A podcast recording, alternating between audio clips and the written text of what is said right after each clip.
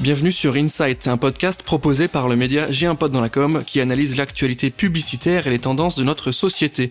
Nous allons décrypter ensemble les différentes mécaniques créatives qui permettent de passer de l'idée à l'action. Et dans ce nouvel épisode, on va parler d'entrepreneuriat, on va essayer de comprendre ensemble si oui ou non il faut passer par une levée euh, de fonds, on va essayer de comprendre un peu les tenants et les aboutissants des fameuses levées et de l'entrepreneuriat peut-être euh, plus sain ou plus engagé. On va parler de ça avec Thomas Silve qui est fondateur de l'agence STAR. Salut Thomas, comment tu vas? Salut Valentin, super, et toi? Ça va, je suis content de t'avoir avec nous aujourd'hui. Entrepreneuriat, ça te parle puisque tu es à la tête d'une agence de marketing d'influence que tu as créée. Est-ce que tu peux nous pitcher un petit peu l'aventure de ça Alors oui, euh, entrepreneur depuis toujours, si tu veux, parce que je me suis lancé, j'avais 27 ans.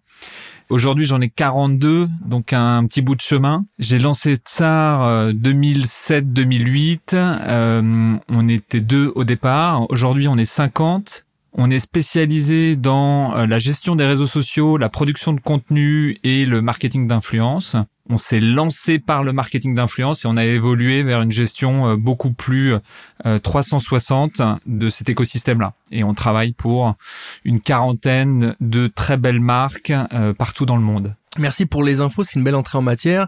On va rentrer tout de suite dans le vif du sujet avec le modèle agence qui, de manière un petit peu pragmatique et depuis quelques années, est un petit peu un modèle qui est mis en difficulté. On se pose beaucoup de questions autour du modèle agence, avec annonceurs, appel d'offres, etc.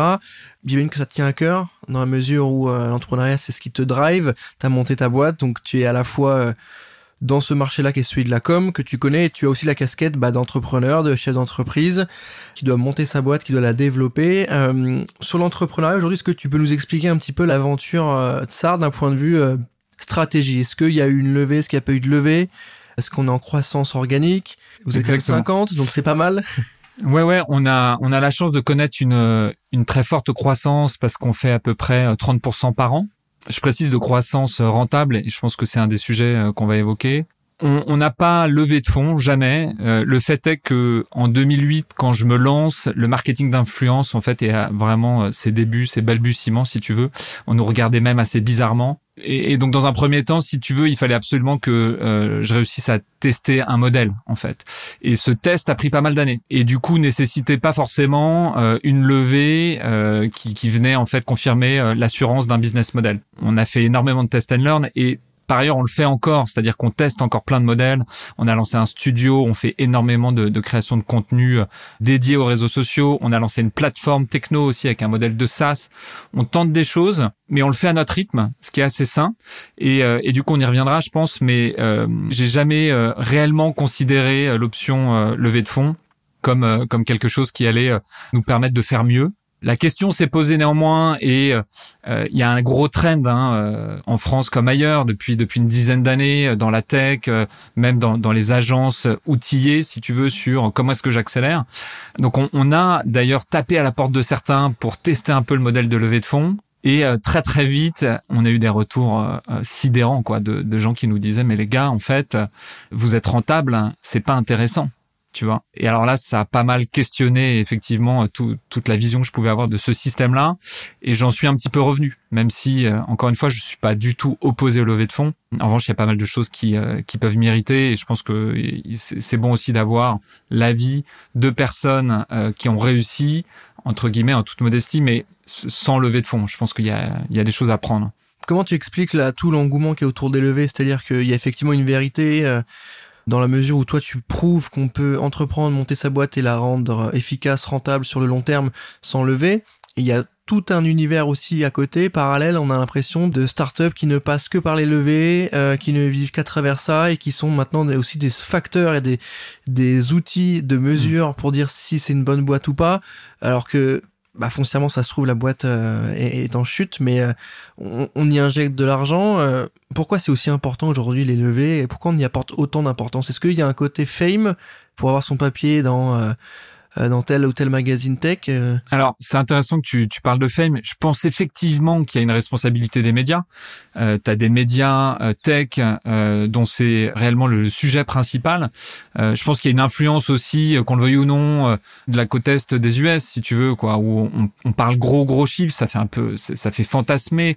on parle de croissance ultra rapide. Les gens sont plus du tout patients, ils veulent tout tout de suite, si tu veux. Donc, ce côté ultra croissance qui n'est possible que par la levée de en fait rêver plus d'un, les médias l'ont repris, c'est un peu un, cercle vicieux et effectivement, tu le dis très bien, euh, aujourd'hui ça devient un marqueur de réussite. C'est complètement sidérant parce que j'ai rencontré plein d'entrepreneurs qui euh, aujourd'hui en viennent à regretter d'avoir levé des fonds mmh. ou d'avoir levé trop tôt, de s'être retrouvés potentiellement dépossédés de, leur société ou alors euh, entraînés dans une spirale de dépenses voilà complètement excessive et, euh, et ils n'ont pu plus maîtriser, si tu veux, à la fois leur développement, euh, euh, leur vision, tester des choses.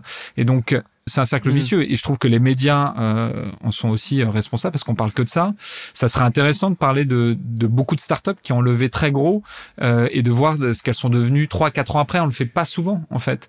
Euh, ça serait hyper intéressant aussi de parler de sociétés en croissance qui se sont démerdées pour pas lever de fonds. Mm. Euh, peut-être aller un peu moins vite, mais néanmoins rester maître chez elles ou alors lever au bon moment. Je pense que c'est aussi quelque chose euh, qui est fondamental. Encore une fois, je suis pas du tout euh, réfractaire au lever de fonds. Euh, par ailleurs, je pense que les premières aides qu'on peut obtenir à travers les business angels, les friends and family, je pense qu'il est bon parce qu'au départ tu es seul, au départ tu as quand même besoin d'un minimum d'investissement et t'as pas forcément ces moyens-là. Donc tu as besoin quand même d'être aidé.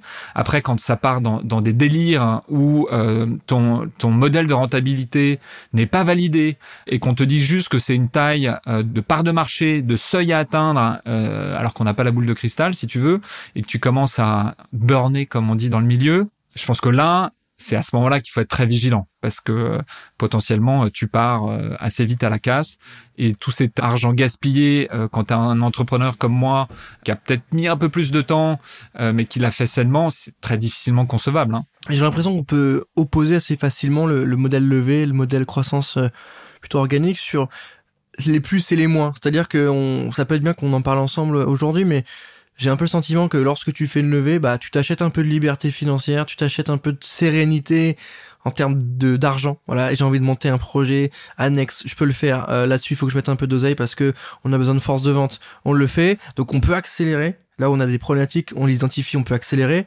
Donc point positif. Euh, alors qu'à l'inverse, euh, quand t'as que ton oseille, bah tu le gères, tu réfléchis, tu peux aller un peu moins vite, tu peux pas tout faire, tu et l'autre côté, bah c'est euh, bah effectivement tu tu injectes de l'argent, mais c'est pas le tien. En tout cas, c'est c'est quelque chose qui te met un peu des paillettes dans les yeux, mais mais qui te permet pas de driver ton projet. Alors que je sais pas, il y a vraiment, j'ai l'impression qu'il y a deux opposés sur le fait, ok, t'es plus libre en termes de financement et en même temps bah t'es plus tout seul à prendre les décisions et il y a le côté euh, c'est peut-être un peu moins sain. Les prises de décision que je les que je prends peut-être qu'elles sont moins challengées. Parce que tu sais c'est une phrase un petit peu consensuelle mais elle est pas totalement fausse sur le côté moins on a d'oseille plus on est créatif plus on cherche à mm, mm, mm, craquer les problèmes à trouver des idées avec moins de budget moins de moyens et c'est là où on est bon. Bah, quand t'as trop d'argent en fait cette mécanique là de challenge peut-être qu'elle est moins présente. Je, je pense sincèrement que le trop d'argent il est pas bon je pense qu'au départ, il faut euh, il faut tester des choses. Le jargon euh, euh, bootstrap, là, je pense a, beaucoup de valeur hein, au départ. naturellement, il faut que tu fasses avec les moyens du bord. C'est même une philosophie qui est saine, si tu veux, de, de ramer, de galérer. Je pense que c'est hyper simple pour un entrepreneur, que ça soit pas trop facile, qu'on ne dise pas, tiens, embauche tout de suite euh, la meilleure agence euh, de relations publiques, euh, prends-toi de l'affichage dans le métro alors que potentiellement t'as pas testé ton produit, t'as pas testé l'appétence de tes clients, mmh. t'as t'as des embauches qui sont balbutiantes, donc je pense qu'au début il faut galérer. Et en fait je pense même qu'il faut galérer plusieurs fois dans sa vie même quand tu réussis. Et donc avoir trop d'argent, ça t'empêche de galérer. Et puis trop d'argent aussi, c'est euh, paradoxalement sur le moyen long terme une énorme pression euh, parce que cet argent-là, il faut en faire quelque chose. Donc, tu peux être pris par le temps, tu peux mal investir, tu peux investir sur des modèles, encore une fois, qui sont pas sains, qui sont pas rentables, et euh, tu te retrouves d'une certaine manière euh, complètement dépossédé de ton projet initial et t'as cramé en fait euh, tout le capital euh, de départ, le, capital de, de, vision, le capital de créativité que tu pouvais avoir. Donc trop d'argent c'est pas bon. En revanche, à certains moments, t'as raison de le dire, quand tu sais exactement où tu vas, que t'as tout testé, bien galéré, et que là, en revanche, c'est mm. une histoire de, de timing, de, de rapidité. Là, potentiellement, ça a un intérêt. Mais quand tu commences euh, l'entrepreneuriat en te disant je vais commencer par une levée de fonds, il y a une espèce d'aberration encore une hmm. fois. Je pense que et voilà la galère elle est bonne quoi, elle est hyper bonne. Je sais que certains sont très impatients et tout le monde veut faire hmm. fortune euh, en moins de dix ans, mais c'est pas la réalité hmm. quoi. D'ailleurs, euh, moi je me suis rendu compte avec ça les cinq premières années, si tu veux, j'ai sans arrêt j'ai réajusté, appris des choses avant de me dire tiens euh, ok, le modèle je l'ai. Euh, par ailleurs, euh, le marché commence à être mature. Maintenant, on peut accélérer. C'est bon, on sait où on va, si tu veux. Alors après, il y a un autre sujet dont il faut qu'on parle, je pense, c'est qui dit levée de fonds dit dilution aussi, si tu veux. Donc, il y a énormément d'entrepreneurs qui perdent ça de vue un peu vite. Hmm. C'est-à-dire que si tu te fais diluer trop vite, bah un, tu peux te faire sortir de ta boîte. C'est arrivé à plus d'un. Hein. On en a, on a nombreux exemples autour de nous, sans les citer. Et euh, du coup, tu peux te faire sortir. Et par ailleurs, si un jour tu cèdes, bah forcément, c'est mathématique. Hein. Tu as une plus petite part du gâteau. Euh, donc certains te diront, vaut mieux avoir une petite part d'un gros gâteau qu'une grosse part d'un petit gâteau. Ouais, mais si tu as une grosse part d'un moyen gâteau et euh, que tu es resté mettre à bord, euh, que tu as kiffé, que potentiellement tu as une croissance saine, c'est ce modèle-là dont il faut qu'on parle et c'est ce modèle-là dont on ne parle jamais. Enfin, il y a le côté modèle, tu vois, de startup dont on fait beaucoup de promotion, le côté startup accéléré vite et fort, incubation avec des étapes très claires, sans forcément avoir euh, testé le produit, son marché ou son le, le, le pain auquel euh, ce produit est censé répondre. Il y a des boîtes dont on parle pas en fait, ou en tout cas pas assez, qui sont les les PME, euh, qui sont les, les premières structures créatrices d'emplois en France qui font des millions de chiffres d'affaires dont on parle pas parce que effectivement il y a peut-être pas le côté assez sexy ou qu'il n'y a pas le côté assez tech ou euh, ou tu sais euh, euh industrie 3.0 tu vois. J'ai le sentiment que ce que tu me racontes là on, on, est un peu sur ce sujet là où en fait on a une agence qui est dans une logique de développement de croissance plutôt saine sans sans aliénation par rapport à une entrée d'argent extérieur et en même temps dans un marché qui est ultra compétitif, un peu vieillissant, qui est celui des agences, il faut dire les choses. C'est très compliqué le marché des agences aujourd'hui. Il est, il est un peu hybride. J'ai l'impression qu'il y a des, des, il y a des choses très très à l'ancienne, euh, des manières de faire très à l'ancienne, et puis il y a des choses qui arrivent qui viennent un peu casser le modèle, notamment le, la solution SaaS.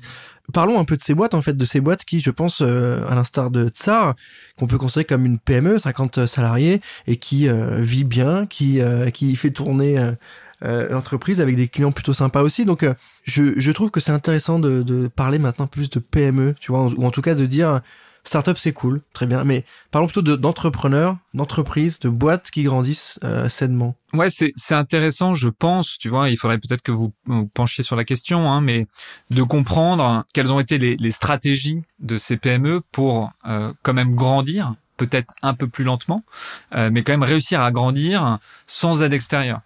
Euh, moi, j'ai ma petite idée. Hein, euh, euh J'avais rencontré un, un, coach, mais par hasard en plus, que je, je recherchais même pas un coach euh, dans, dans, mon réseau. Je l'ai rencontré il y, a, il y a une quinzaine d'années.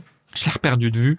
Je sais même plus comment il s'appelle, mais il m'avait dit Thomas, il faut que tu trouves le moyen de faire financer ta croissance sans te faire diluer, donc par tes clients.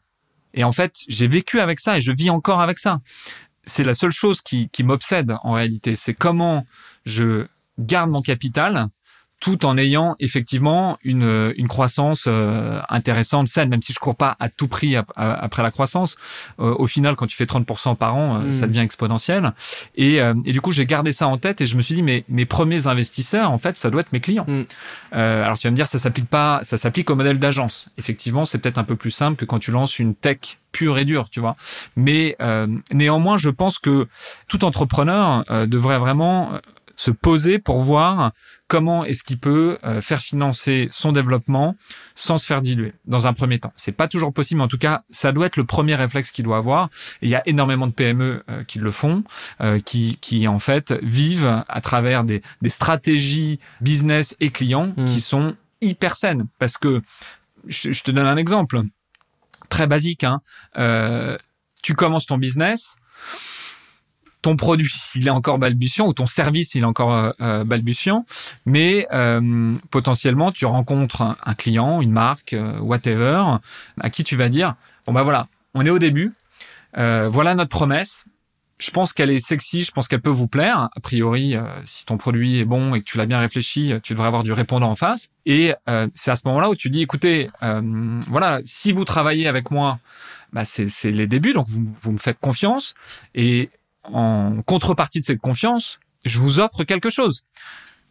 N'importe quoi, hein. une remise, euh, potentiellement, ça peut être un partenariat euh, spécifique que, que tu crées, ou en fait ton client final va participer à euh, ta croissance et s'y retrouver mm. par ailleurs, quoi, tu vois. Et, et ça, c'est un truc, c'est un truc qu'il faut faire. On parle aussi beaucoup du par exemple du, du euh, fake it till you make it, tu vois. Euh, ça aussi, c'est, c'est euh, alors sans euh, devenir un escroc, on, on s'est compris, tu vois. Mais pareil, se dire que tu vas faire en sorte de crafter quelque chose qui est pas parfait, mais une fois que derrière tu as du répondant business, tu vas être dans la capacité de te donner le mal de réaliser ce que tu as promis. Ça, c'est quand même des, des, démarches entrepreneuriales qui sont hyper bonnes et dont on parle jamais, quoi. Mm.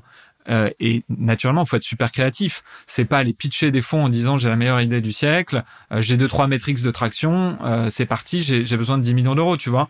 je préfère avoir 10 millions qui viennent de mes clients. Donc voilà, ça cette philosophie-là, c'est vraiment le le conseil que j'ai envie de transmettre à tous les jeunes entrepreneurs qui se lancent, tu vois, quitte à potentiellement mettre deux trois ans de plus, mmh, mais ces deux mmh. trois années de plus, elles sont hyper saines en fait, tu vois.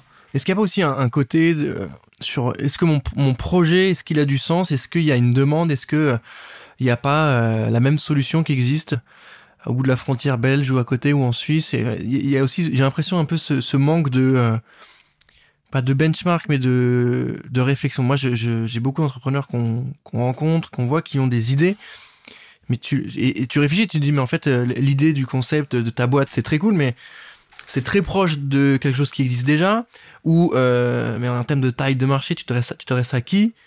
Ah bah eux. Ouais mais eux est-ce que c'est eux qui gèrent euh, l'argent de la boîte? Enfin tu vois il y a des vraies questions et j'ai l'impression que on accélère très vite entre le moment où on a l'idée et on commence à essayer de faire des levées à lever un ou deux millions histoire de se dire etc et le moment où on arrive à, au bout de trois ans en se disant bah en fait euh, bah, le marché il avait une toute petite taille euh, on était quatre dessus et on le savait même pas et mon produit euh, il est pas fini. D'un point de vue tech euh, on n'est pas bon. Et peut-être qu'il manque un peu de bon sens mais ce truc de dire en fait je, je réfléchis en fait.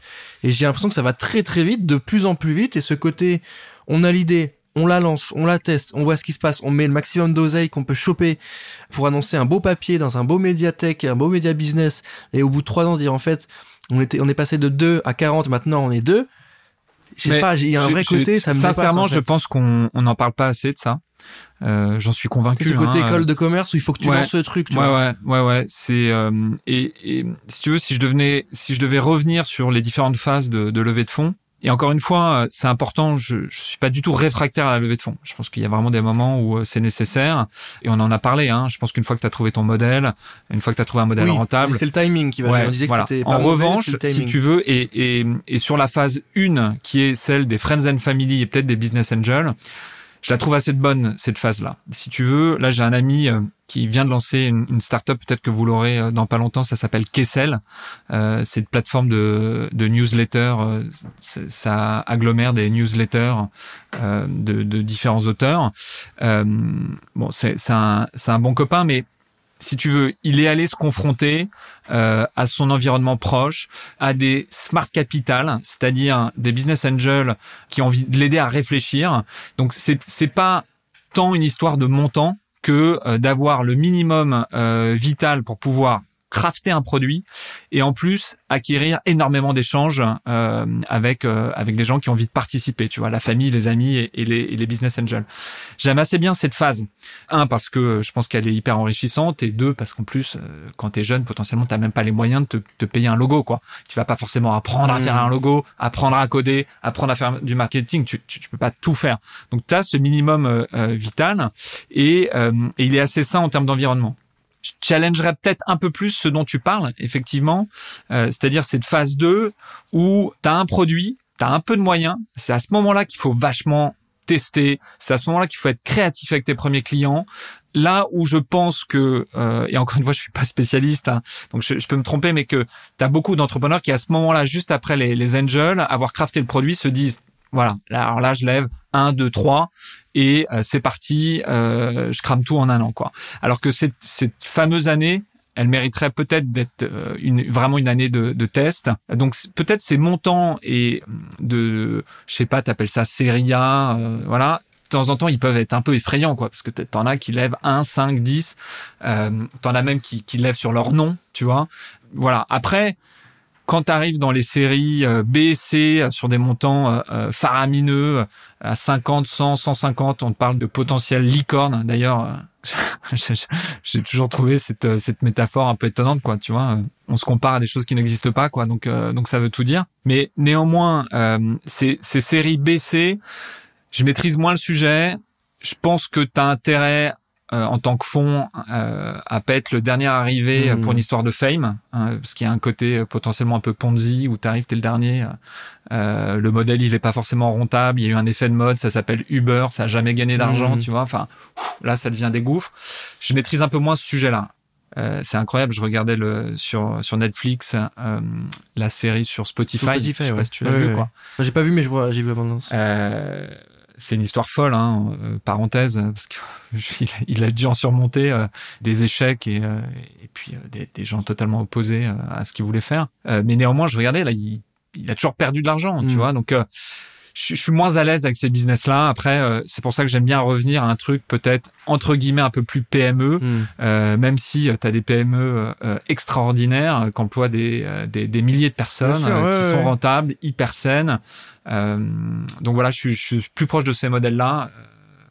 et du coup, j'émets un peu de réserve par rapport à certaines choses que je peux voir. Et encore une fois, peut-être conclusion sur cette partie-là. Si ces gens peut-être avaient l'humilité de dire putain, j'ai levé, euh, j'ai levé beaucoup, euh, c'est un gros challenge, c'est pas une victoire. Et par ailleurs, je suis conscient derrière de ce que ça implique en termes de pression, en termes de dilution, etc. Peut-être que les médias en parleraient un peu moins, hmm. d'ailleurs, euh, et que ça serait un petit peu plus sain, si tu veux, que ça soit plus considéré comme une étape que comme un marqueur de hmm, succès, hmm. quoi. Moi, c'est ça qui me dérange. C'est le côté marqueur de succès, où potentiellement, la réalité, c'est que c'est juste le début de la fin, quoi. Et donc, ça donne un modèle pour tous les nouveaux entrepreneurs qui est pas bon, tu vois. Donc, soyons euh, un peu plus humbles, en tout cas d'un point de vue médiatique, quand on lève des fonds. Et par ailleurs, faisons la promotion, comme tu le dis très bien, de tous ces autres entrepreneurs qui grandissent en étant créatifs avec des modèles euh, business et clients euh, qui, qui financent la croissance parlons-en. C'est assez incroyable d'ailleurs de réussir, euh, de, se dire que tu réussis à convaincre des, tes, clients, tes users, de t'accompagner, tu vois, alors que euh, potentiellement t'es que au démarrage du truc, quoi. Ça, c'est génial. C'est-à-dire que t'as tout compris, quoi. Bah, c'est un peu ton aventure, ce que tu nous racontes, hein, sur le côté euh, un peu plus PME. Et moi, j'aime bien, en fait. J'ai envie de terminer sur cette touche-là de remettons un peu au goût du jour le, le mot PME, qui est peut-être pas forcément aussi sexy que startup, parce que c'est pas forcément de l'anglais, mais moi, je le trouve un peu plus porteur de sens, tu vois. C'est-à-dire que startup, ça veut tout et rien dire. Euh, PME, pour moi, c'est il y a un côté euh, un peu plus porteur de sens sur euh, le développement, la croissance, le, la finalité du projet, etc. Et il y a un côté, je trouve aussi un peu plus ancré. Euh, ancré territoire, ancré, euh, tu vois, un peu moins euh, start-up, école de commerce. Je sais pas, peut-être que je me fais non, des raison, idées, mais il y a raison. Moi, je, je, je, suis après. je pense qu'il faut il faut réussir à rendre ça sexy, tu vois, c'est tout l'enjeu quoi. Faut que les jeunes ils aient envie de lancer des PME en fait. Et PME ça veut pas dire que t'es dit pouilleux à galérer pendant 30 ans, tu vois. C'est maître à bord, t'es maître à bord du projet, t'as une ligne d'horizon, tu la suis, t'as une croissance qui est maîtrisée. Ouais. Même humainement, je vais te dire, c'est c'est c'est un quelque chose de de, de sain parce que euh, on en parlait hors micro, tu vois. Euh, quand il faut embaucher 1000 euh, personnes en une semaine parce que tu as levé 50 millions, enfin tu, tu, tu, traites les gens d'une manière un peu hmm. différente. Nous, on accorde énormément d'importance au recrutement, tu vois. Il y a nos clients et nos collaborateurs, donc on prend vachement de temps. On essaie de trouver des, des personnes qui adhèrent à nos valeurs, au projet, etc ça se fait pas en deux secondes. Hein. Mm. Ça se fait pas en deux secondes. C'est euh, trois, quatre entretiens. On se revoit. Il y a des cas. euh, Il y a des, des tests euh, électroniques. Enfin, il y a plein de choses qui font que on prend le temps de l'humain. Tu vois. Et encore une fois, moi, le mot de la fin, c'est rendons ça sexy parce que au final, nous, ça fait trois ans qu'on fait, euh, je te disais, 30% de croissance par an, voire un Mhm. peu plus Mhm. là. Au final, ça s'accélère aussi, c'est exponentiel. Tu vois, une fois, une, une fois que les fondamentaux, les bases sont super saines, que tu as trouvé tes modèles, que tu as un vrai produit, euh, une vraie marque, bah, il y a un cercle euh, vertueux qui, euh, qui, qui s'installe. Et ça, on n'en parle pas assez. Alors ouais, peut-être que tu mets 3-4 ans de plus, mais euh, potentiellement, c'est pour gagner beaucoup plus à la fin. rebattons un peu les cartes de ce jeu-là de l'entrepreneuriat avec un peu moins de start-up, un peu moins de communiqué de presse autour de la première levée ou de la première actu un peu sympa et on zoome un peu plus sur les entrepreneurs PME euh, Créatifs, comment est-ce qu'ils ont réussi à, à grandir euh, de manière très saine, quoi? moi ça me va bien, c'est c'est un discours qui me va très bien et, et je trouve qu'il fait sens vraiment par rapport aux gens qu'on rencontre aussi et que j'ai un pote dans la com, par rapport aussi à l'ADN du média euh, euh, qui est très euh, entrepreneurial. On, on- est un média indépendant, on n'appartient à aucun groupe, donc on a ce côté-là évidemment. Donc ce qu'on se raconte là, pour moi, c'est très fort de sens. Donc voilà, merci à toi, merci d'avoir pris le temps de, de répondre à mes questions. On arrive à la fin de cet épisode. Thomas, merci à toi. Merci beaucoup Valentin. Euh, C'était un, un vrai plaisir et puis on en reparle quand tu veux. Euh, c'est un c'est un sujet quand même qui me tient à cœur parce que je côtoie énormément de jeunes et énormément de personnes qui veulent euh, entreprendre. Donc euh, des conseils euh, un peu hors sentier battu, c'est c'est pas mal aussi. C'est aussi la vraie vie quoi. Eh ben, merci à toi, Thomas. Ceux qui nous ont écoutés, merci à vous. N'hésitez pas à contacter Thomas. A priori, il est de bons conseils, notamment LinkedIn. J'imagine qu'il y a tout ce qu'il faut sur votre site, Yes. sur ton LinkedIn. Yes, c'était zar.com. C'est un peu compliqué. Mais Allez, c'est comme ça qu'on chope des abonnés. C'est on passe sur le podcast. Merci à tous de nous avoir écoutés. Merci à toi, Thomas. à bientôt. On se retrouve rapidement pour un prochain épisode d'Insight et moi je vous dis à bientôt.